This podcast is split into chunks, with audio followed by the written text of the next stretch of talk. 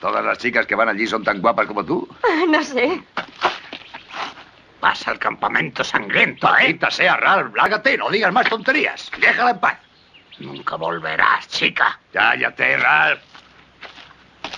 Crystal Ley está maldito.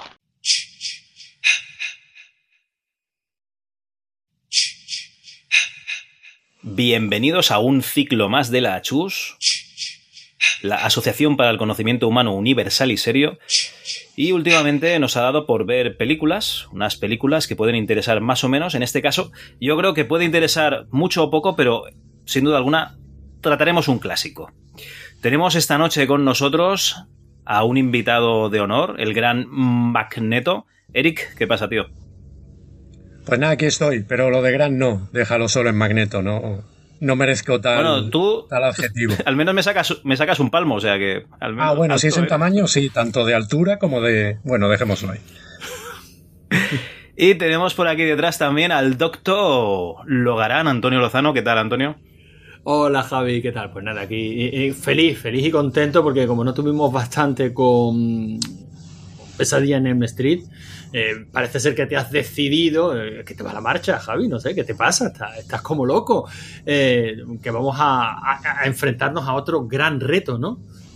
Bueno, yo no sé si es un reto. Yo lo que sí que sé es que uno de los oyentes de Rigor y Criterio dijo, no tenéis cojones de hacer la saga de Viernes 13. Y una persona con muy poco pelo, el que menos pelo de los tres tiene, dijo, sujétame el cubata.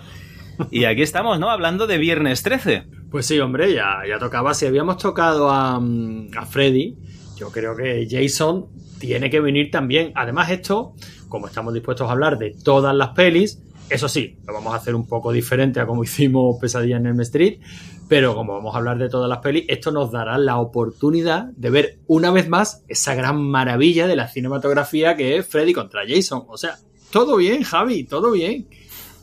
Todos ganamos, ¿no? Bueno, en un momento he presentado a, Magneto como el grande, ¿vale? Pero es que para que os hagáis una idea, yo mido metro setenta y cinco, lo que es la medida estándar para que te dejen entrar en un cuerpo de seguridad del Estado, si no ha cambiado, ¿vale? Nada.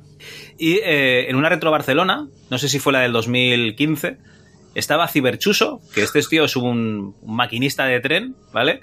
Y Magneto, que me acompañaban, ¿no? Eran como, como si fuesen mis escoltas. Y en una de estas estábamos hablando con Bruno Sol, que también es un tío pues bajito como yo. Y, y parecían los guardaespaldas, ¿vale? Parecían los, los, los sicarios, ¿no? Que, que estaban ahí controlando entre Eric y, y- y Chuso, madre mía. Eh, las cosas de ser un tío bajito, joder. Además estábamos uno a cada lado, así parecía que... Os Nos faltaban la gafa de sol y las pipas. de las hordas del retro. Sí, para que nuestros oyentes se hagan una idea, Magneto viene a ser eh, Jason a partir Ajá. de la tercera o la cuarta peli. Ya, ya llegaremos a ella y explicaremos el cambio de, de actor y lo icónico de- del personaje. Y además igual de guapo, yo- ¿eh? No solo en altura, ¿eh? Y yo vengo a ser Kevin Bacon, pero que pesa el doble, es el doble de viejo, ¿no? Y, y poca cosa más. Bueno, Kevin Bacon en esta peli de la que vamos a hablar hoy eh, acaba mal. Joder, pero empieza bien. Empieza, hombre, triunfando como, Como debe Kevin ser. Bacon tiene que hacer. Claro que sí. Bueno, hablamos de una película de 1980.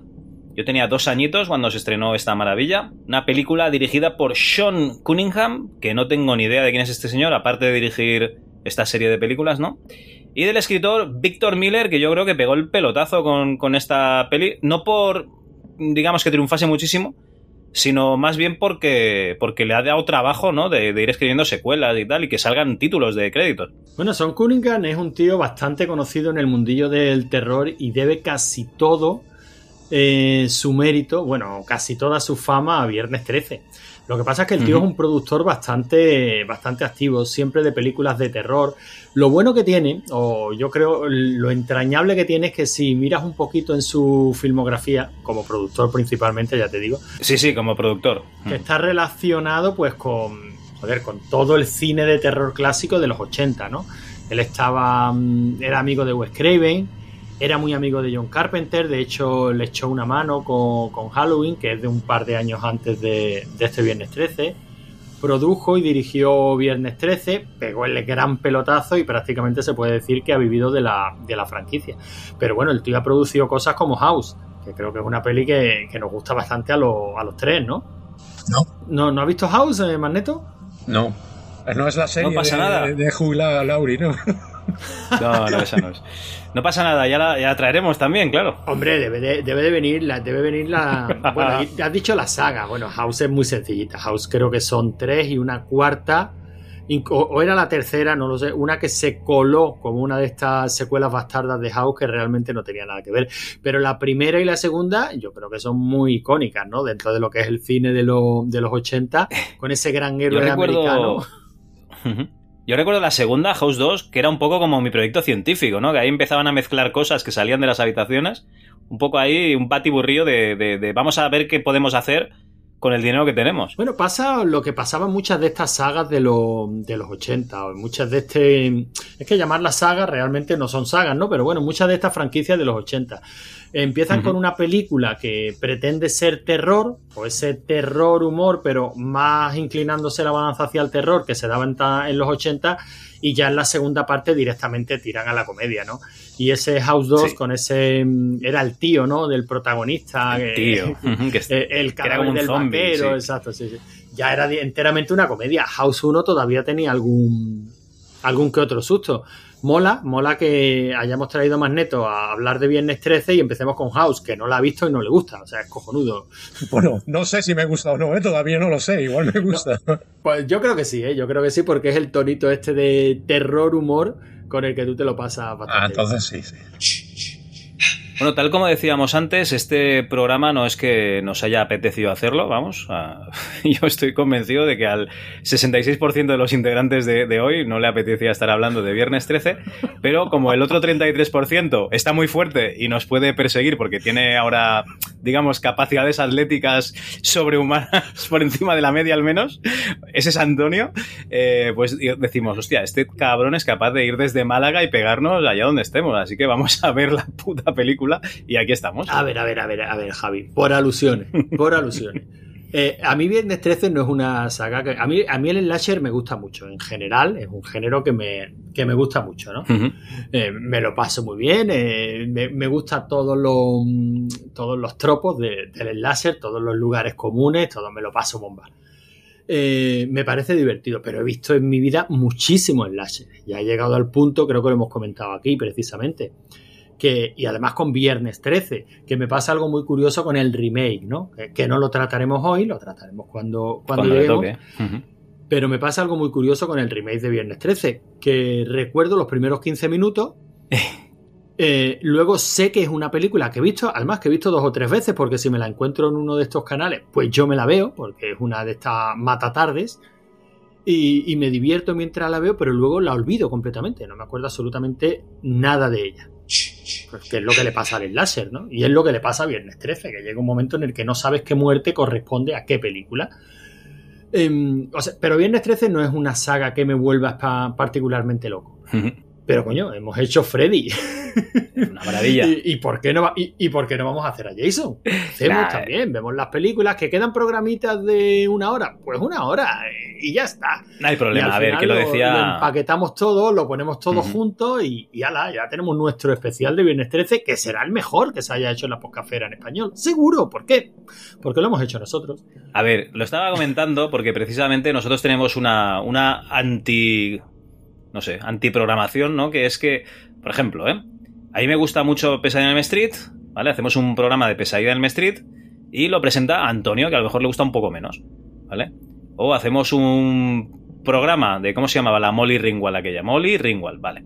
Eh, No, que- La Molly Ringwald aquella no, perdona, te lavas la boca con jabón antes de hablar de. Hace- haces gárgaras con mistol, ¿no? Y pronuncias el nombre de tu musa, vale, vale. Bueno, pues la Molly Ringwald esta, eh, la pelirroja esta eh, de belleza extraña, ¿vale? Hacemos un programa porque te encanta y lo presento yo, que a lo mejor me gusta un poquito menos que a ti. Entonces, claro, eh, era para seguir la coña ¿no? de que Viernes 13 te gusta más a ti que, que no. a mí. En fin, Viernes 13, una película muy icónica, una película al menos eh, visualmente y en, digamos, la localización que utiliza es seminal. eh, para el resto de, de slashers, o es- desde mi punto de vista, ¿quién no conoce Crystal Lake? Y bueno, vamos a hablar un poquito de cuándo fue esa primera toma de contacto con, con Viernes 13. A ver, aquí tenemos al novato, Eric, que esto de los temas de terror siempre comentas que te va un poquito menos. ¿Tú esta peli ya la habías visto antes? Pues creo que no. Ya te lo comenté el día que la vimos y si, si no la he visto, la primera vez que la he visto fue la semana pasada. Así que sí, sí, totalmente. Yo te dije que si. Yo te dije que, que si no te sonaba al final, es que no la habías visto. Claro, después lo he pensado y la escena, a ver, creo que la escena esa de del Chucky ese saliendo del agua de, de- de Jason, del, del niño repelente. El peluche. El Chucky ese saliendo del agua, hostia puta.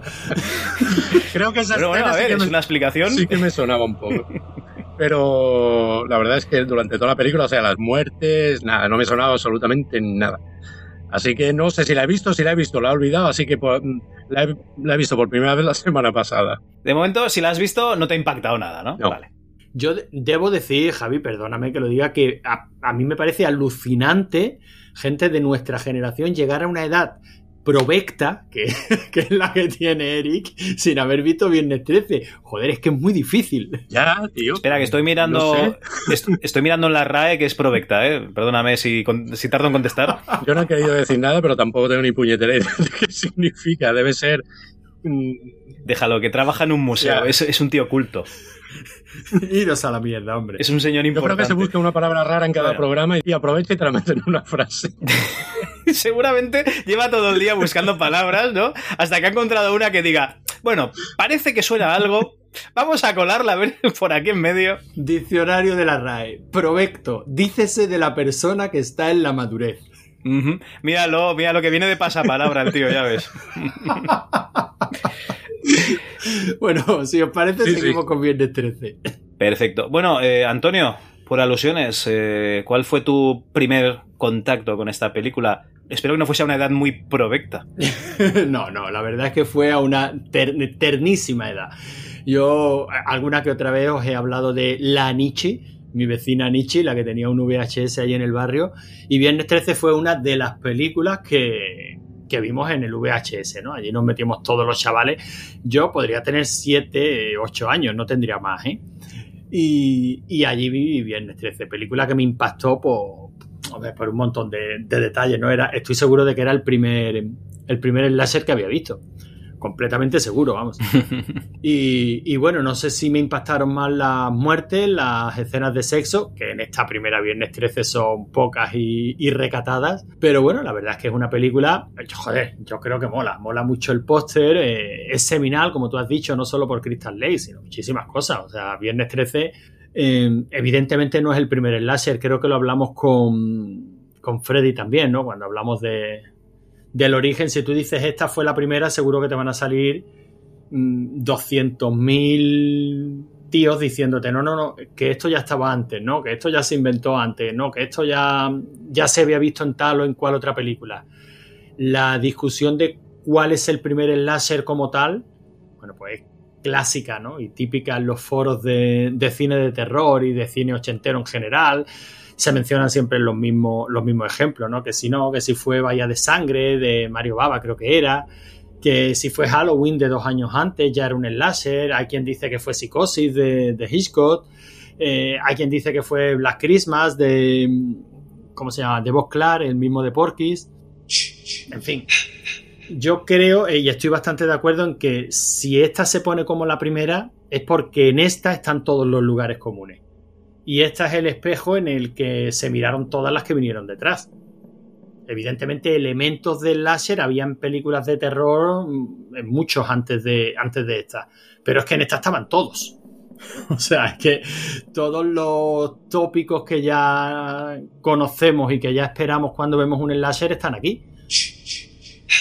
Y yo creo que eso es lo que le da su, su grandeza.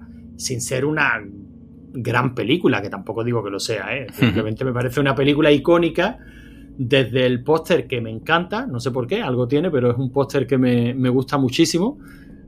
Eh, hasta la música, que es muy característica, no me parece una gran banda sonora, pero sin embargo ese, ese susurro, ¿no? De ese de chun, chun, cha, cha, cha, me, me gusta mucho, o sea, yo creo que tiene muchos detalles que la hacen una peli muy icónica.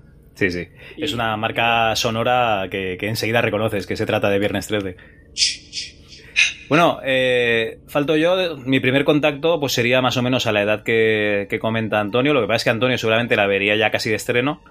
¿no? Porque claro, a los ocho años suyos, pues ya casi es la, la época de estrena de esta película. Pero la mía no, la mía yo creo que la vi por la tele, lo que no sé si la vi en, en un ciclo de estos que daban, de, no sé, rollo Noche de Lobos, yo creo que mucho antes. Y la verdad es que hay varias escenas que a mí me impactaron. ¿vale? Ya entraremos más adelante en las muertes y tal, pero yo simplemente, además se lo dije a Eric, ¿Te acuerdas, Eric? Que te dije, hay una muerte, Sí, que por sí, culpa sí. de esa muerte yo no podía dormir. yo no podía morir, dormir mirando al techo, ¿eh? Directamente. Durante una temporada, cada vez que me ponía mirando al techo, o sea, boca arriba, no, no, no podía, no podía. De hecho, ahora, a día de hoy, yo creo que duermo ahí cogido al cojín boca abajo por culpa de esta puta película. o sea que cuando eres un crío, hay, hay escenas que, que te impactan. Claro, la ves ya con 40 años y con los huevos medio grises, ¿no? De, con canas. Y claro, pues eh, realmente la película, pues se, se le nota, se le notan. Joder, es que tiene 41 años ya la película, nada más y nada menos. Pero bueno, que a- en, en su época una película que, que es muy interesante, muy entretenida y, y que daba lo que, lo que prometía, ¿no? Ese toque de terror. Bueno, es que sentó una base, joder, es que esto, esto, bueno, y para no sentarla, o sea, esto costó, me parece que fue medio millón de, de dólares y recaudó casi 40. O sea, esto... no, no, no. Vamos Y a el medio- y el medio millón- Viernes 13 Y el medio millón hay que ver en qué se lo gastaron, porque las localizaciones, Estela. ¿eh? Bueno, pero son efectivas, Javi. Vale Sí, que son baratas, de acuerdo, pero mm, ¿qué es un campamento de verano que se está decentando para abrirlo para los chavales? Bueno, pues eh, eso está ahí, eso lo ves, o sea, no son localizaciones que te hagan salirte de la peli, ni mucho menos, te lo crees. Cuatro, cuatro barracones, no gastaron mucho en ropa. Lo más terrorífico de la película, desde luego, mm, son las pintas. Si tú, tú dices, tú dices que se le notan esos 40 años. Esos 40 años se le nota en la estética de, lo, de la carne Si es que. Eric estaba diciendo, ¿y ese con tirantes? Pero estos, ¿y esos pantalones? ¿Que son los Village People? ¿Lo que pasa con esta gente? Es que, es que es toda, es que es la impresión que te da. O sea, es que el. el- ¿Cómo se llama? El. Bueno, no recuerdo cómo se llama el, per- el personaje, ¿no? Pero el jefe de los monitores del campamento. El del bigotazo. Sí, no, creo que era. El del bigotazo. Por Dios bendito. Ese tío descamisado, ese pecho lobo, eh, esos pantaloncitos cortos apretados, ese pañuelo al cuello. De, de Ese dónde se ha paquete, ¿eh? ese hombre? Esto es, es terrible. La estética de- del personal es terrible. Incluso las chicas que quieren parecer sexys en algún momento, Dios, con esos camisones de esparto que, que- que me llevan, dice, ¿dónde vas? Pero Bueno, so- a ver. solo ahí veo yo los 40 años que le han pasado por encima a la película, ¿eh? porque luego son efectos, los efectos especiales están muy bien, Hmm. es un es maquillaje práctico y eso estaba más que, más que superado, estaba Tom Savini ahí detrás. Eh, Tom Savini que casi se ahoga, ¿no? ¿No? Esa, ¿Ah, sí? escena que tanto te, Clay, esa escena que tanto te impactó a ti, eh, ese borboteo de sangre, Tenía que provenir de una bomba, una bomba eléctrica que falló y son los pulmones de Tom Savini los que estaban ahí soplando para que saliera Ostras, qué bueno.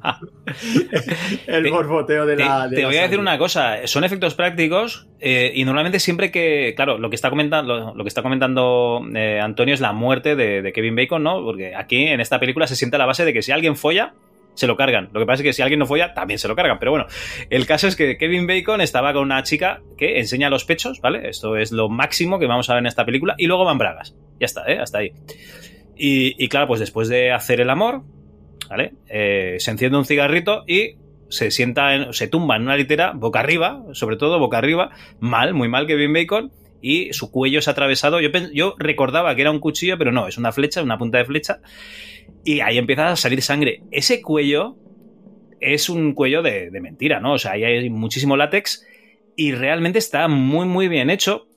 Lo que es la, la escena de, de- Bueno, que queda muy real, o sea, que no. En ningún momento tú podrías mm, encontrarle el cartón, o sea, incluso a día de hoy. Así que Tom Savini estaba ahí soplando para que saliese el chorrico de sangre. Sí, sí, era Tom Savini. De todas maneras, eh, lo curioso de todo esto, tú sabes, la historia de Tom Savini la conoces, ¿no? Mm, hombre, ¿Sabes qué fotógrafo de Vietnam, el tío se obsesiona Claro, un poquito y- con y- la- el gore. Bueno, y que toda su experiencia, o sea, y que sus maquillajes son tan hiperrealistas, coño, porque los ha visto. o sea, porque los vio, los vio en vivo y eso es lo que, lo que representa, ¿no? Un personaje bastante. Pues, coño, bastante icónico. No se puede entender el cine de terror de los 80, 90 sin Tom Savini. Bueno, casi te claro. diría hasta, hasta, la, hasta la actualidad, ¿no? Si si me apuras, lo mejor de la película. O sea, Tom, Tom Savini y la señora Burgis al final, yo creo que so- son Viernes 13, porque todo lo demás, todo lo demás es nada. Sí. O sea, es un, es un posit eh, el argumento de esta película. Si solo estábamos esperando- A 10 monitores y venga, vamos a matarlos uno detrás de otro. Si solo estábamos esperando que matasen a más gente, realmente, porque claro, es que entre, entre muerte y muerte es anodina a tope. Porque aquí digamos Bueno, que el psicópata o la psicópata, porque en ningún momento, ¿vale? O sea, en ningún momento nos dan a entender lo, lo que es. Al revés, juegan al despiste porque digamos que hay un campamento en el que un tío... Bueno, no, vamos, vamos al principio, ¿no? El campamento este que hace 20 años murió un niño ahogado porque los monitores estaban distraídos. Vamos, eh, seguramente había dos Jugando a los médicos. copulando, ¿no? Como se ve al principio, Sí. jugando al teto. Pues eh, además, eh, al año siguiente, alguien mató a dos monitores que estaban ahí, pues eso, eh, practicando el coito, ¿no? Vamos a decir palabras así finas. Y, y 20 años después, me parece que es, ¿no? Que, que el tío, que su familia tenía el campamento, lo que hace, lo que hace es intentar abrirlo otra vez para que, para que vayan los chavales, la chavalería, allá a pasar el verano. Entonces tiene un mogollón de monitores contratados y él tiene un coche que se juega al despiste con que lo utiliza alguien para matar a gente. O sea, hay una, la que se tiene que encargar de la cocina, que nunca llegará al campamento, ¿vale? Antes de, llegar, hace autostop un par de veces y en la última vez, digamos que ya no sobrevive. Eso ya nos mete en la pista de que va a morir gente por ahí, por la zona. Y el resto de, de la película es un esperar a ver a, a que muera a que muera gente directamente. Incluso. Bueno, es verdad que el argumento es muy sencillo. No, no, no. Incluso hay escenas en las que parece que el asesino o, o el que está mirando lo que hace la gente va a, a juguetear con ellos, pero no es así. O sea, hay escenas en las que, por ejemplo, la chica que va al lavabo eh, examina unas salas y tal a ver si, si hay alguien, ¿no? Y no, no hay nadie. Luego se va y la matan en otro sitio. Mm, ¿Cómo te lo diría? Falta ese elemento de jugar con la presa un poco. Bueno, pero porque es que es que esta fue la primera. O sea, falta el elemento de jugar con la presa, faltan los toques de torture tar- eh, falta faltan las muertes imaginativas, falta todo. O sea, básicamente esto es un asesino con un cuchillo, con cualquier objeto punzante que se encuentre en el camino. Aquí no hay más. Las muertes son, pues, acuchillamientos, degollamientos, eh, traqueotomías hechas por el lado que no es, como le pasa, como le pasa a Kevin Bacon. Eh, quizás la muerte más llamativa de todas, pues sea la de la novia de Kevin Bacon, ¿no? Que le dan un hachazo en la cara. Sí, sí, sí. Pero realmente es todo muy, todo muy rápido. O sea, sí, las muertes, la- las se muestran, hay sangre, pero tampoco es una película gore. O yo por lo menos no lo veo como película gore. Es verdad que hay un par de escenas que pueden ser un poquito impactantes, la que te llamó a ti la atención y el hachazo, poco más. Y, pero bueno, es que todo lo que vino detrás, pues tuvo que, había que ir añadiendo, pues yo qué sé, ingredientes al guiso para que la gente se lo siguiera comiendo. Porque el slasher, es que el slasher de por sí es un género muy sencillote. Sí, sí, sí. Igual- igualmente hay que romper una lanza a favor de la señora Burges esta. Pues la tía está muy fuerte, ¿eh? Porque hay un tío que aparece clavado ahí en una puerta a un palmo del suelo que esta, esta señora está, está fuerte, ¿eh? Para... Bueno, Para ese subirlo al y, y al, al Steve creo que era, ¿no? El que, el que llega, el, el dueño del, del campamento lo cuelga boca abajo también. No se sabe cómo. Así que aparece... Que, que sí, sí, que es el, el típico efecto, ¿no? De que cuando está huyendo Sí, la sí. chica se descuelga un muerto y dices, joder, que había un resorte ahí. que la tía fuerte está. A ver, lo que ha dicho lo galán, a mí la verdad es que no me ha parecido nada gore. Es normalmente lo que no me gusta de este tipo de películas, porque, no sé, me resulta un poco desagradable el tema de, de mucha sangre y, y mucho corte. Y a mí, mira, por esa parte me ha parecido una película muy... O sea, que no tiene nada de gore. No que te da un poquito, a mí me parece que no tiene nada. Quitando la escena esa del hachazo, pero que está muy bien hecha, por cierto, también, que tampoco no se nota que es que hay un muñeco ahí. Y tampoco hay mucha sangre. Yo, la verdad es que a mí me ha gustado la película. En ese tema me, me ha gustado. Aparte de quitar la tontería de, de los personajes, pero a mí me ha, me ha gustado bastante. Hombre, es que realmente, ya digo, Gore no es. Hay algunas de Viernes 13 que ya llegaremos a ellas y ya las veremos que son. O sea, yo tengo algunas muertes de, de la saga Viernes 13 clavadas en la mente Sí. y hay algunas extremadamente desagradables. Eh, vas a disfrutar lo más Sí, sí. grande, Magneto. Ya, ya, Yo me estoy riendo por eso, ¿eh? Por, por él. ya llegaremos a ello. De todas maneras, la saga Viernes 13 es curiosa de, de analizar. Porque forma parte, hombre, esto puede sonar un poquillo excesivo, pero forma parte de la historia del cine. Y además son películas que se han ido extendiendo a lo largo de más de una década. Y es curioso porque vas viendo cómo las corrientes morales y censoras de la época iban afectando a Viernes 13. Eh, aquí estábamos en, los- en los 80, esta es de 1980, ¿no? Sí. Eh, acabamos de salir de probablemente una de las etapas más oscuras en el, en el cine norteamericano. Los 70 fueron eh, el año de La última casa a la izquierda, de mm, Las colinas tienen ojos, de La matanza de Texas, o sea, los 70, y, y eso yéndonos exclusivamente al género de terror. Si nos metemos en otro tipo de cine, pues ahí tenemos, yo que sé, Taxi Driver, o sea, era un cine muy oscuro, coño, Maniac de William Lustig, o sea, tenemos un cine muy oscuro, muy desagradable, muy sórdido, unos ambientes muy... Los 80 eran otra cosa completamente. Pero en esta película es curioso que no sea más sangrienta, es curioso que no sea más atmosférica, porque esto solo pretendía ser un divertimento. Es que ni siquiera quería tener la carga que tenía Halloween. Halloween de John Carpenter es de un par de años antes. Mm, hay quien dice que eso ya era un slasher, hay quien dice que no, da igual. Pero Halloween es una película más seria, en todos los sentidos. No, no tienes una gran hilera de muertes una detrás de otra. Tienes básicamente a un asesino que, que es el mal personificado, ¿no? Y va persiguiendo a la, a la protagonista, nada más. Aquí no, aquí tienes todos los elementos. Aquí tienes 10 tíos que vamos a, a trinchar y, y a descuartizar y a degollar convenientemente uno detrás de otro hasta que lleguemos a la Final Girl, que a ver si sobrevive, ¿no? En este caso, sobrevive. sobrevive. Y, y tenemos los elementos. O sea, el personaje, el asesino, pues no es un asesino sobrenatural. Joder, pero es que lo parece. Eh, aparece donde al guion le viene bien que aparezca. Eh, no deja huellas si no interesa, pero sí las deja si lo interesa. Joder, es que deja el hacha arropadita en la cama. O sea, eso, eh, Oye, es que eso. Es que esos son detalles. No, no, de- no. de- El detalle es ¿Eh? que esta Final Girl es. eh, bueno, hasta que coge la sartén, ¿no? Y, y- y la lía un poco. Es, completamente, digamos, pacifista, porque. eh, tienen un arma, no la cogen.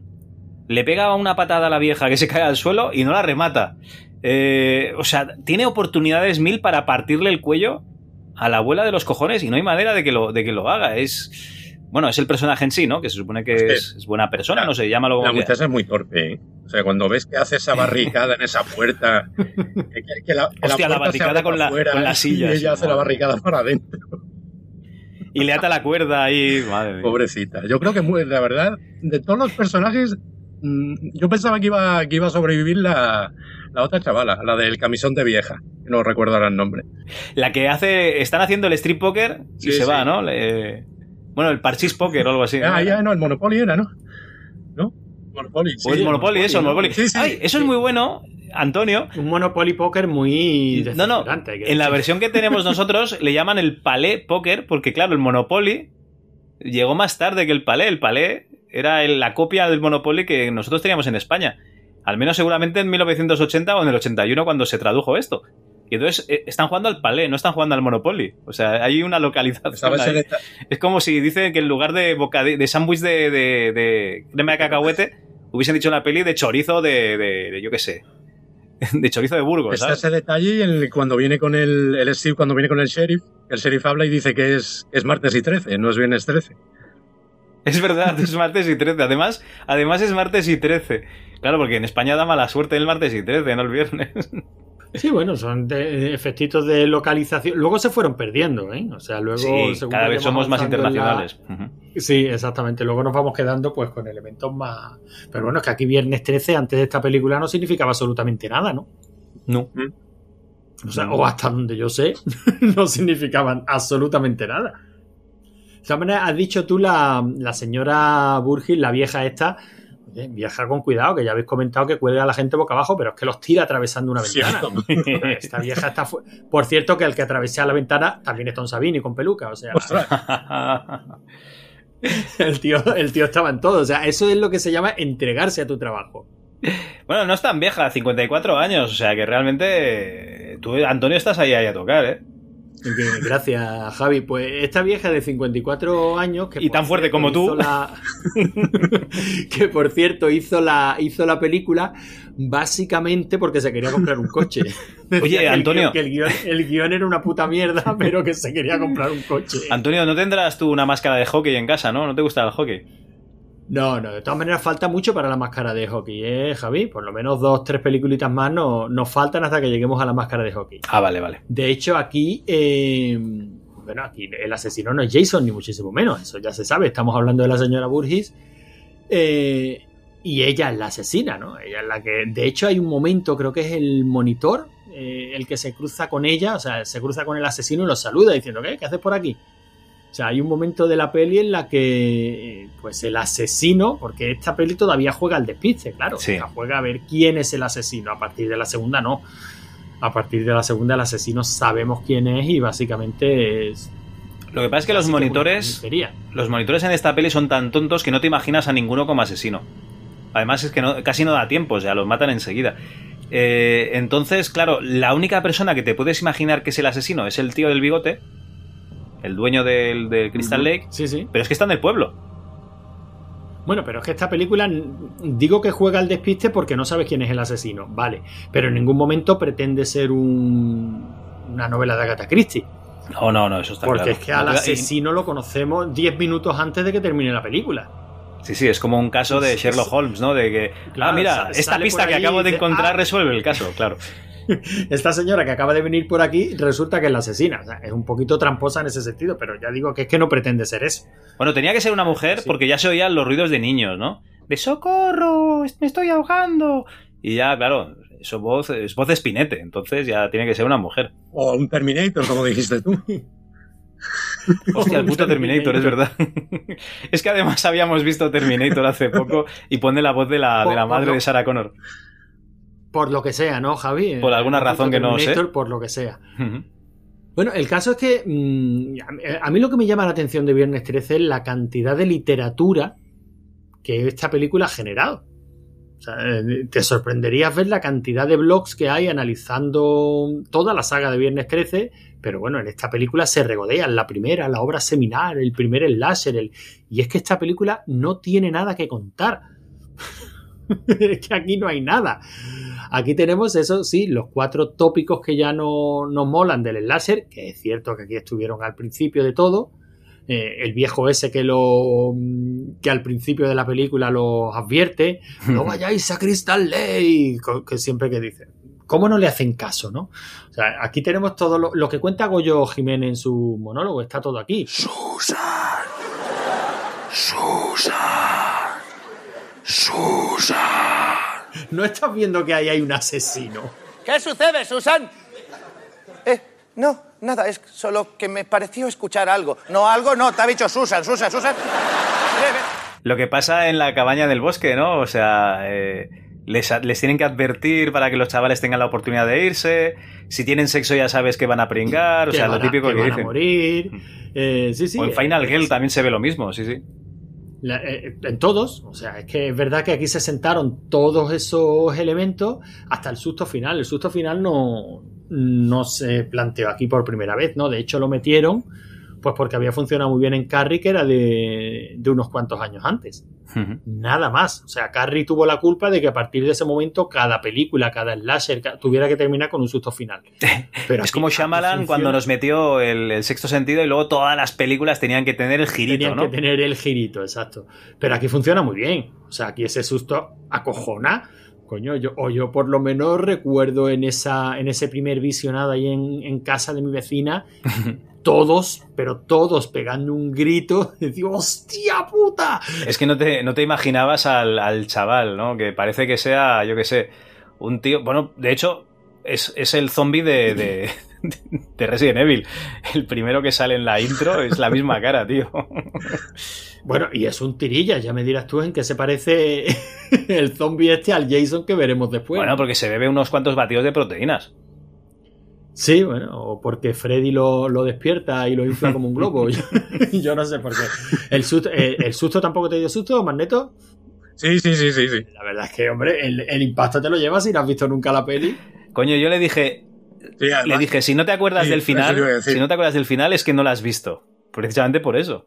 Sí, sí, la verdad es que a mí me sorprendió porque ya está, ya se veía que amanecía y la tía ahí en la barca en el lago ahí y digo, bueno, esto ya aquí ya no va a pasar nada más.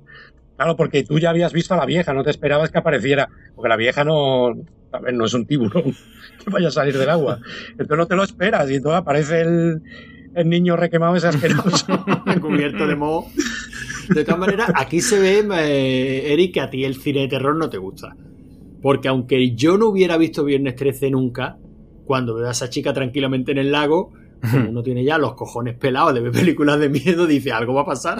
Demasiado tranquila está. Sí, pero no me esperaba que pasara eso, tío. No, no, sé, ¿sabes? Yo no me. A ver, yo. Siempre, claro, es la escena y dices tú, algo tiene que pasar.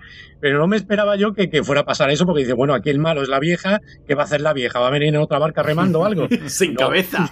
No vemos el detalle. Claro. es verdad. Entonces no me esperaba que saliera. Que saliera Jason del agua. Está bien que salga en la conversación también bastantes veces eh, Kevin Bacon, porque hace un- bastantes años se rumoreó que podría haber sido el, el siguiente Freddy. O al menos él se ofreció para, para ser el siguiente Freddy. Cosa que va bien para el maquillaje, ¿Kevin ¿no? Porque. Sí, sí, Kevin Bacon. Va bien para el maquillaje porque con esa nariz que tiene siempre parece que le falta un trocito, ¿no? En algún sitio. Y hubiese estado bien.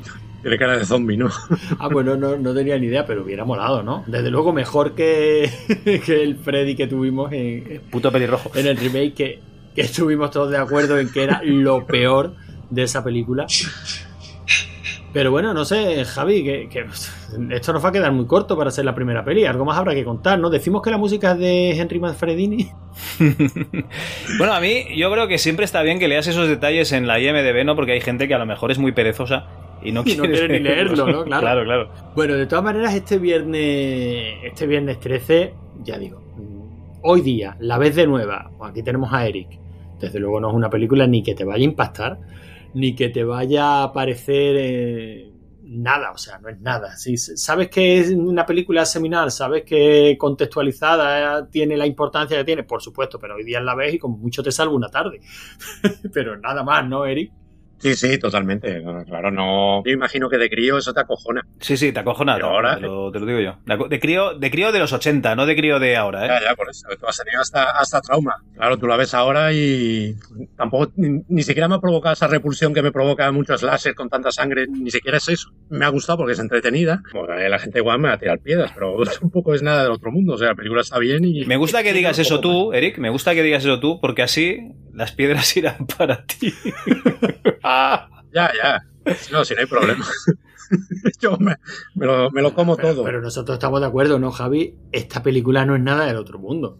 A día de hoy, no. hoy día, claro. A día de hoy, no. Correcto. Sí, sí, digo hoy día, claro. De hecho, Claro, tú has dicho que te soluciona una tarde tonta. Ha de ser una tarde muy tonta, ¿eh? Para que te solucione. O sea, realmente estamos hablando de cine muy tranquilo de los 80, en lo que, digamos, pues, ¿cuántas muertes hay? Hay seis o siete muertes. Y claro, No, hay 10, Esa ¿eh? muerte cada 10 minutos. ¿Hay 10 en total? Sí, sí, ahí hay 10 muertes en total. O sea, si quieres te hago el, el listado, El body count. el body count, pero creo que eran 10, ¿eh? Espérate, tengo aquí apuntado. En todos menos, menos esta muchacha al final, ¿no? Y el caso es que algunas muertes ni Claro, siquiera es se ven. que es curioso, porque es un enlace y tenemos algunas muertes fuera de fuera de plano, que ya es raro para tratarse de un enlace, pero bueno, tenemos la pareja que muere al principio, tenemos al tontorrón, a este que se, que se hace el ahogado para ver si... Sí, el, el que, si- el que se muere Ah, y nos da exactamente igual. bueno, correcto. realmente es que nos da exactamente igual Se lo- se mueran todos, Javi. Se lo encuentran, se lo encuentran encima de, de una, de una cama. De hecho, es el que estaba encima de Kevin Bacon muerto ya, mientras estaban Sí. ellos ahí Oye, que empujando. por cierto, en esa escena, la, la madre de, de Jason estaba debajo ya de la litera cuando estaba Kevin Bacon con la, Pues con la novia. o- Está ahí la litera, ¿no? Ñi, Ñi, Ñi, Ñi, Ñi, Y la madre esperando a que se vaya la otra. pues mira, eh, no, se me, no me lo había planteado nunca, pero evidentemente sí, porque si no, ¿cómo se va a colar debajo de la... Sí. Es que es una putada, porque claro, eh, estás ahí que acabas de esconder el cadáver, ¿no? En, en la litera de arriba. Y, y entran dos ahí a la cabaña y claro, ¿qué haces? Te escondes ahí debajo, Debajo de, de la la, de la litera como puedes. Con tu, con tu Claro, flecha y ellos que empiezan ahí- que te acompaña siempre porque, porque no la dejan nunca. es tu flecha de la suerte. Y, y- y te esperas a que acaben porque, yo qué sé, por- porque dos igual son demasiados para la abuela, claro. Bueno, antes de llegar, antes de la muerte del tontorrón este, del que no nos importa nada, también ha muerto la chica que iba a ser la, la cocinera, que muere La cocinera. la que hace autostop. Entonces ya llevamos cuatro, ¿no? Sí, correcto. Eh, luego tenemos a Kevin Bacon y a la novia, que son el del el de la flecha y el hachazo, seis. Eh, No, esos la son cuatro. No, tenemos los dos del principio. Tenemos los dos del seis. Ah, bueno, coño, los dos del principio yo ni los contaba, Sí, claro. Los del 68. Claro, creo que ahí no se ve nada. 58. Por eso no te salían, por eso no te salían 10, Javi. Tenemos los dos del vale, ahora sí, principio, ahora la chica del autostop, el tío tontorrón de, ese es el de los tirantes, ¿no? Eh, Sí, la pareja. le- tenemos la, mm, la pareja, o sea, Kevin Bacon y la del hacha, ya llevamos seis. Tenemos la Y que solo quedan tres y, y el jefe, tenemos el dueño de el todo. jefe, que también muere. La que entra volando por la ventana, 8. el que aparece, el que cuelga en boca abajo era el jefe o era. El jefe. Sí, el jefe. Pues el jefe. 8 me salen hasta ahora, ¿no? Bueno, eh, Y Sí, el que está. el- El, que, bueno, el el que otro. se encuentran pegado en la máquina, digamos, en el. Joder, ¿cómo se llama? En el generador. El que se encuentran eh, cosido a flechazos en la puerta de la cabaña del generador. pues ya son. que es el chaval que estaba jugando al diez. palé. Ya son 10. Y si contamos Pues a a la señora Burgis, pues son 11. Oye, que de, de muerte no está mal No la está cosa. mal, no está mal. Cada ocho minutos, cada ocho minutos sale una. Y aún así Eh, se te ha hecho larga. Y a mí así se me ha hecho larga. Quiero recordar que no sé si es escena eliminada o, o que mi mente me, me ha jugado una mala pasada, que cuando la chica que está jugando al palé, la que no sobrevive, ¿eh? Eh, está en el campo de tiro, creo recordar que la mataban ahí en el campo de tiro de un flechazo. Pero no, no, la- la- es la que atraviesa la pared después. Puede ser, oye, que haya salido alguna escena eliminada. O sea, son compatibles, ¿no? Que la hayan matado un flechazo y luego la tiren por la ventana. Pero yo casi juraría Sí, que... además es, es lo que te, te- perdón, es, es lo que te da a entender, ¿no? Cuando la vimos aparecer dijimos, mira la tía tonta que se va a meter, pasa por las dianas y ahora la, la matan de un flechazo. Se mete delante de la diana. Pero eso no se llega a ver. Sí, sí, se, Claro. se enciende la luz y yo quería recordar, pero claro, yo no sé si es una, una jugada de mi mente o no, de que esa tía moría ahí atravesada por, por flechas ahí en el blanco. Bueno, seguro que algún oyente que sea muy fan, muy fan de, de Viernes 13 no- nos saca de dudas si es que es una escena eliminada o es que yo directamente me estoy inventando escenas, ¿eh? También puede ser. Pues lo que deseaste que pasara. No, puede ser, oye, Que que la mate ya, por favor. que, que la memoria es muy, es muy tramposa, y más en este tipo de cine. ¿eh? Fíjate, se pone siempre el mismo ejemplo, pero es real. Vosotros habéis visto La Matanza de Texas. Bueno, Eric, tú no. Sí, sí, la he visto. Pues en La Matanza de Texas, eh, todo el mundo que ha visto esa película la recuerda como una película muy sangrienta. Y no es una película sangrienta en absoluto. Apenas sale sangre. Y una de las cosas que más A ver, me- Es muy desagradable esa película. Sí, pero no es sangrienta. No es gore, es muy desagradable, Bueno, efectivamente. teniendo en cuenta, teniendo en cuenta que a una chica la cuelgan como un jamón, pero con gancho de verdad, Sí, pero. Esa película, yo me acuerdo de crío de verla y decir, me cago en la puta que estoy viendo. Sí, y- pero sin embargo, ese es el ejemplo que te iba a poner, Javi. Todo el mundo recuerda como, la, como le clavan el gancho, pero no se ve en ningún momento que le clavan el gancho. En un slasher actual, la, le clavan el gancho. Le clavarían el gancho. Y sería el, el típi- la típica escena que Eric diría: es que no es necesario. O sea, ¿por qué tiene que ser tan sangrienta? ¿Por qué tiene que ser tan desagradable? En La Matanza de Texas no se ve cómo le clavan el gancho. Pero claro, tú Sí, pero te han metido ya imaginación lo hace en la cabeza. Tú recuerdas que has visto perfectamente cómo le ha clavado el gancho.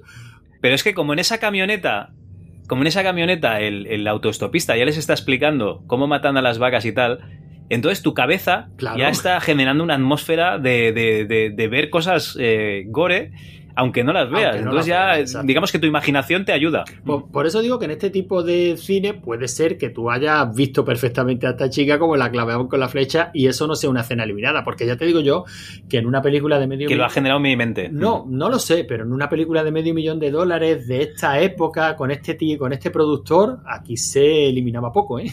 El celuloide era caro. Y si lo que se había rodado era medianamente aprovechable, eso se metía en la película, vamos, sí o sí.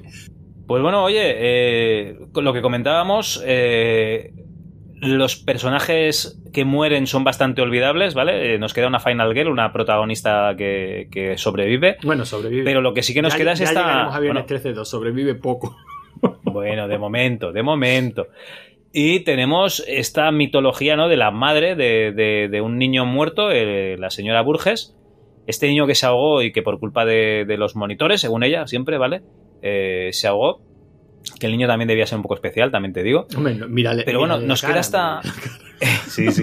No- Nos queda esta. es- Esta madre que hace un poco de, de psicosis, ¿no? Imitando la voz de- del niño y tal. O sea, eso sí que podría ser la parte que nos impactase, ¿no? Además de las muertes. Bueno, tanto como impacto, o sea, esa señora con ese jersey horrible, Podría ser la típica vecina de encima tuyo, de, de, yo qué sé, del quinto, ¿vale? Y, que la saludas en el ascensor y, sabes que es una tía borde, ¿vale? Pero si se te pone en el ascensor a decir, la culpa fue tuya porque mi hijo estaba... Y, y ya te cagas, ¿eh? Por las patas para abajo. Dices, señora, por favor, suélteme. Fíjate, dice Javi tú que nos impactara y yo creo que la señora Burgis, si no hubiera sido por Scream, eh, en el imaginario popular no existiría. Porque hubiéramos visto Viernes 13-1, eh, lo, hubiéramos visto el 2, el 3, el 4, y como tampoco son películas como para ver continuamente, salvo que seas un fiebre de la saga, que los hay, me consta que los hay, y que, y que, y que se saben pues de memoria pues los nombres de los personajes y en fin, una forma como otra cualquiera de esperar la muerte. Hay gente que, que esta saga es su vida y me parece muy respetable. Pero para, el- A ver, para tío, el común de los mortales, hice un artículo- por Scream, Sí. La señora Burgin no, no es nada. O sea, ¿quién es el asesino Viernes 13? Jason. Hasta tal punto que Wes Craven lo, en Scream lo hizo así, a conciencia.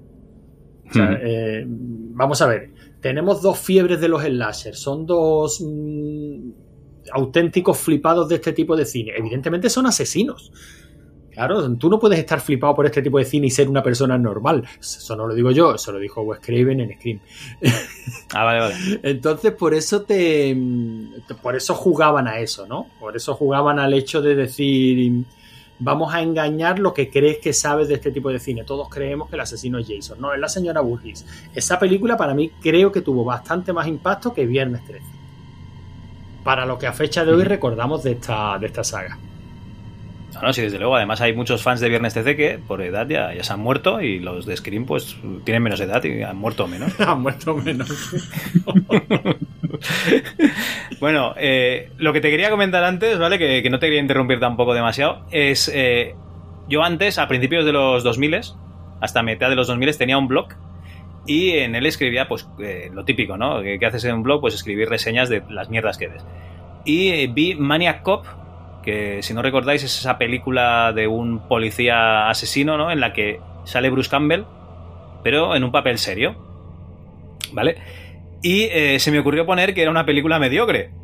Es- Pues es- yo es normalmente tenía- mediocre. Es una mierda de película. No, Yo normalmente película tenía mediocre. un comentario, eh, un comentario dos, lo típico de, de los que tú les comentabas en su blog y ellos te comentaban el tuyo, lo mismo que en los podcasters. Sí, igual que los ¿vale? podcasts, sí. Lo que pasa es que los podcasters no se comentan, ¿vale? pues lo mismo. Y, y recuerdo que me vino un tío indignadísimo que era la puta mejor película, que si Bruce Campbell esto, que si el, el- la psicología del personaje no sé qué. Digo, pero, pero fiebres de mierda, tío. Vete a la IMDB y lo pones ahí, no en mi blog de mierda, que solo lo has leído tú y, y no sé si ni si lo has leído o es que solo has puesto, yo qué sé, lo que te ha parecido por, por la nota que le puse al final, porque era un blog de esos en los que yo ponía nota, ¿vale? ¿Por qué? Pues porque me tomaba dos cervezas, me veía una película y ponía nota porque podía y ya está, ¿vale? Y, y- nada, el subnormal este no tiene otra cosa que hacer que meterse en mi blog a ponerme eso y ya me sentí indignado. Lo que pasa es que luego pues, reflexionas y dices, pobrecico, ¿no? Que yo estoy aburrido y escribo esta mierda y él está aburrido y escribe en la mierda que he escrito yo. Entonces, pues ya, ya está bien. Entonces sí, lo que comentas, todas las películas tienen sus fiebres. Es como la gente aquella que hacía un foro en el que debatían la posición de cada personaje de la película de la cosa, ¿vale? Para saber en qué momento está cada uno de ellos infectado o no y tal. Pues imagínate en Viernes 13, que hay que ser más fiebre aún para hacerlo. Bueno, en cualquier, en cualquier caso, ya digo, eh, em, respetable, te gusta, te puede gustar la saga. Yo ya digo, em, lo digo de Viernes 13, lo digo de, de, de sagas más modernas como Destino Final, lo digo de Pesadilla. Para mí ya es meritorio que una saga tan larga por lo menos entretenga. Entretengan todas y cada una de las películas. Eh, o- o- eh, excepción hecha de Pesadilla la, la 5, que es un mojón. Eh, El niño de los sueños. eh, Eh, ponzoña. eh, ponzoña infecta. Mm, Debe ser, La 7 también. debe ser olvidada. La 7 está muy bien. Debe- La 7, la 7 eh, yo creo recordar que no te había gustado demasiado, pero no bueno. importa, pero es que estamos hablando de la 5. Javi, todo está muy bien. o sea, cuando sentamos, Vale, vale. cuando sentamos unas bases tan, tan bajas. eh, pero ya digo que yo creo que esta, esta saga tiene un mérito. No, no me quiero ir a las conclusiones de la saga, no nos quedan muchas pelis que, que analizar. Además, nos van a quedar eh, micropodcast casi, porque si de la primera hay poco que decir, imagínate la segunda, Javi. que es la primera. Pues nada, oye, yo creo que es que un es buen momento de la para. carrera. Pues es un buen momento, pues, para eh, marcarnos un carne de videoclub, ¿no? Y decir cuáles son las escenas que más te han gustado de la, de la película. A ver, Eric, comienza tú. Pues yo creo que la escena que más me ha gustado ha sido la de la muchacha al final haciendo café. Ese plano Mm. secuencia de, de tres minutos, la muchacha encendiendo el, el fuego y poniendo la cafetera, yo creo que, que se nota ahí un cine profundo y de autor que, que a mí me ha llegado a- al alma. Esa, esa tetera para todos, ¿no? Que ahí había dos litros de agua. Mi escena favorita. Es que, pues no sé, tío. Yo quería quedarme con alguna muerte así molona. Pero. Es que no hay ninguna, tío. No lo sé. No, no, la verdad es que no me quedo con ninguna escena así en. En. Que destaque del resto, tío. No. Y eso puede definir la película en general. Muy bien, muy bien. Antonio, pues pasa tú. Bueno, pues yo me voy a que. a ver, me tengo que quedar por fuerza con la última. O sea, con la última, con la de la barca. El susto. Ah, vale, vale. Porque al fin y al cabo es la que recuerdo, y yo creo que es la que recuerda todo el que vio la película en la edad en la que esta película impacta, ¿no? Eh, que puede ser a lo mejor de los 10 a los 13, 14. Si ves esta película con esa edad, pues la escena de el susto se te queda. Así que yo me quedo con esa. Vale, pues yo me voy a quedar con Marcy, la novia de, de Kevin Bacon, paseando con las mismas bragas con las que iba Sigourney Weaver en la película Alien de un año antes. Esas braguitas que no te llegaban a cubrir del todo todo lo que tenía que cubrir, ¿vale? Y, y ya está, yo creo que por mí estoy bien. Yo con esa escena ya, ya me quedo. ¿No te quedas con la batalla final con, con la señora Burgess? No, no, no. no. Eh, de niño, de niño yo la- las dos escenas que recordaba es la que ha dicho Antonio, ¿no? Cuando sale ese, ese Jason de- del agua y la de Kevin Bacon muriendo atravesado por la flecha. Ya os digo, eh, meses sin dormir boca arriba por culpa de esa escena. Y, y a día de hoy, no, no, me quedo con, con bragas. O sea, no sé por qué. La edad que tengo, que es muy provecta, me quedo con las bragas. Y poquita cosa más, ¿no? En la Chus estamos preparando programas de, de otra saga, que no sé si tendrá que ver con Terminator o no, ¿vale? Ahí lo dejo. Pues perfecto, y también ya para terminar avisar que Stephen King vuelve dentro de muy poquito. Ya, Hombre, ya era hora, bueno, por favor. hombre, hay que tener en cuenta que Manu ha estado ocupado, la paternidad tiene, tiene esas cosas. Eh, ya parece que el niño va durmiendo un poquito más por las noches y él me ha prometido que, que volvemos con, con Stephen King, que ya lo teníamos, bueno, lo teníamos completamente abandonado. Me lo ha prometido, luego se ha pillado la Play 5, así que yo no sé. Pero bueno, sí, sí, seguramente la semana que viene también grabemos un, un Stephen King, así que bueno, la Chus no para, ya lo sabéis. Eh, apuntaros al feed de la Chus Presenta y, y lo mismo hablamos de Viernes 13 que de cualquier otro slasher, de MS2, de Stephen King, Ay, espera, espera. de drogas, de, O del Atari o del 2600. Atari 2600. Que esto no lo hemos explicado. Tenemos un podcast nuevo en la Chus, que lo hace Raúl, Raúl Pacman, y que son pildoritas de 15-20 minutos de Atari 2600 que, oye, para, yo, para, para una persona como yo que no ha tenido nunca esta consola, pues no está mal. No, no, la verdad es que la verdad es que está bastante bien. Así que nada, y bueno, es posible que algún día caiga el nuevo en más morrados. o, o algo. Algún día de los próximos dos o tres años, ¿no? Sí, Tampoco de los próximos dos a tres años, ¿no? y nada, poco más, ¿no, Javi? Sí, poquita cosa más. Agradecer a Eric Magneto que haya tenido la paciencia de ver esta película y venir al programa. Gracias, Eric. Nada, hombre, un placer, como siempre. Y, y prepárate que te quedan 12. Estoy aprendiendo mucho de, de películas que no me gustan. No. que me lo paso muy bien. Eso sí, viéndolas como, pues las veo con, con Javi. Igual viéndolas solo no me hacen tanta gracia, pero, pero viendo. Da pereza, ¿no? Verla sola da pereza. Sí, sí, está muy bien. Nada, gracias a vosotros. Y, y nada, Antonio, yo creo que, que ya vale, ¿no? O sea, me haces presentar el programa a mí, un programa que yo creo que estabas ardiendo en deseos de presentar tú, y entonces yo tengo que hacer el anticlímax, ¿no? Para que esto quede normal. Que no, hombre, que no, ha estado, ha estado bien. Después de palizones como el de Pesadilla, o sea, un programitas cortos hablando de una peli de la que poco hay que decir porque la peli no da de, no da de sí, eh, mola. Eh, seguiremos con Viernes 13 y cuando ya estén todas revisadas publicaremos un programa de 13 horas porque siempre hay gente rara que le gusta escuchar esas cosas, ¿no, Javi? Perfecto, pues lo dejamos aquí. Muchas gracias por haber estado aquí en la Chus, ¿no? Eh, acompañándonos en este repasito a Viernes 13. Yo creo que ya vale por hoy. Y cuando grabemos Viernes 13 parte 2, pues habrá sorpresas porque yo creo que ni Eric ni yo la hemos visto, o sea que a ver qué, a ver qué surge. Bueno, Venga. hasta la vista. Adiós. Friday the 13th. I make you feel the pain. This rain falls on me. Friday the 13th. Jason Boys back to get us on the street. Te comento mi historia, hey Jason, para que os asustéis. Mejor no paréis y cerca me veis. Yo puedo saber dónde os escondéis. Es posible que notéis escalofrío de tobillos a face Paso del 6, acompañado del 6, 6 Mueres tú de Y si te agarro del pelo, levanto tu cuerpo del suelo para cortarte el cuello. A la mierda lo nuevo, los viejos son los que de verdad dan miedo. Yo de pequeño fui bueno. Yo nací no me quisieron Tenía problemas mentales, pero ahora me lloran cuando ya rieron Mueres ahogado en el lago, no paro, ya estoy a tu lado. El pasado es pasado, ni bueno ni malo. La cosa es que ya he regresado, el juego ha comenzado. Lejos de vivir, dejar de morir, no puedo elegir. El tiempo se agota, se acerca mi fin. Su venganza está aquí decidido, ha venido a fingir contra mí. I only against the wall. No time,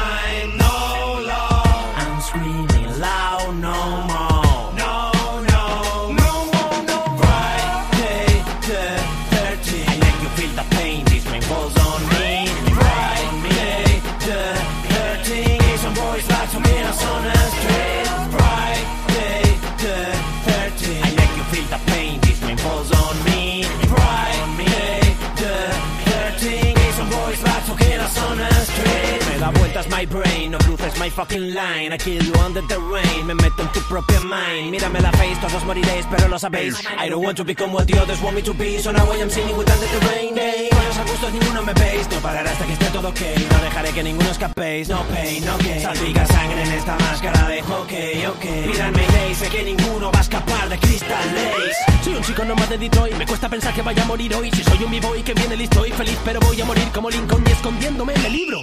Pensé que esto solo pasaba en los libros o peli de. Voy a morir a mano de este vikingo, al baño, bingo, al baño, bingo. No time,